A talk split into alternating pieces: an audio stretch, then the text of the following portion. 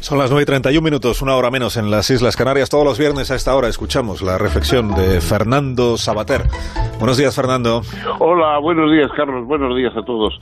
Eh, yo quería hacer una, una mención de unas declaraciones que hizo hace muy poquitos días eh, Bernardo Achaga en la presentación de la película El hijo del acordeonista, basada en su novela del mismo título, eh, bueno, me dijo que él estaba planeando escribir una novela sobre los sucesos de Alsasua porque estaba escandalizado de la de la sentencia que se había, de esa condena que habían recibido eh, los, eh, los culpables de esos, de la, de la agresión en Alsasua, que en el que en el País Vasco todo el mundo sabía que había sido una simple pelea de bar, y que, en fin, que él pensaba escribir una novela contando los desafueros que había los jueces en España que serían inadmisibles en cualquier otro país europeo y cosas así.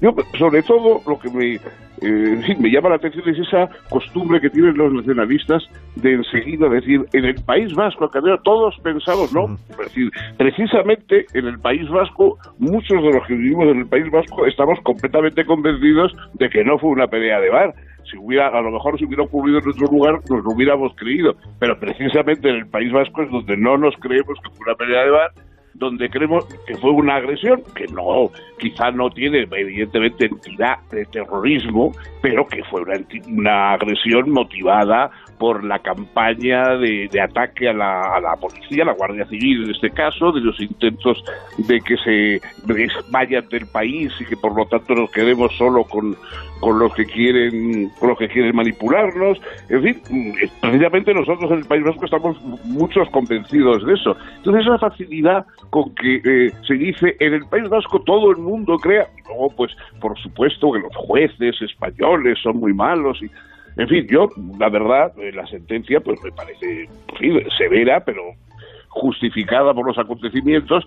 Ahora, ya lo que me parecería una cosa eh, digna de llevarse al, a la Convención de Ginebra como eh, crimen contra la humanidad es que encima de la condena les escribiera una novela Bernardo Chapa. Fernando, que tengas un día estupendo, que te cuides mucho y hasta el viernes de la próxima semana.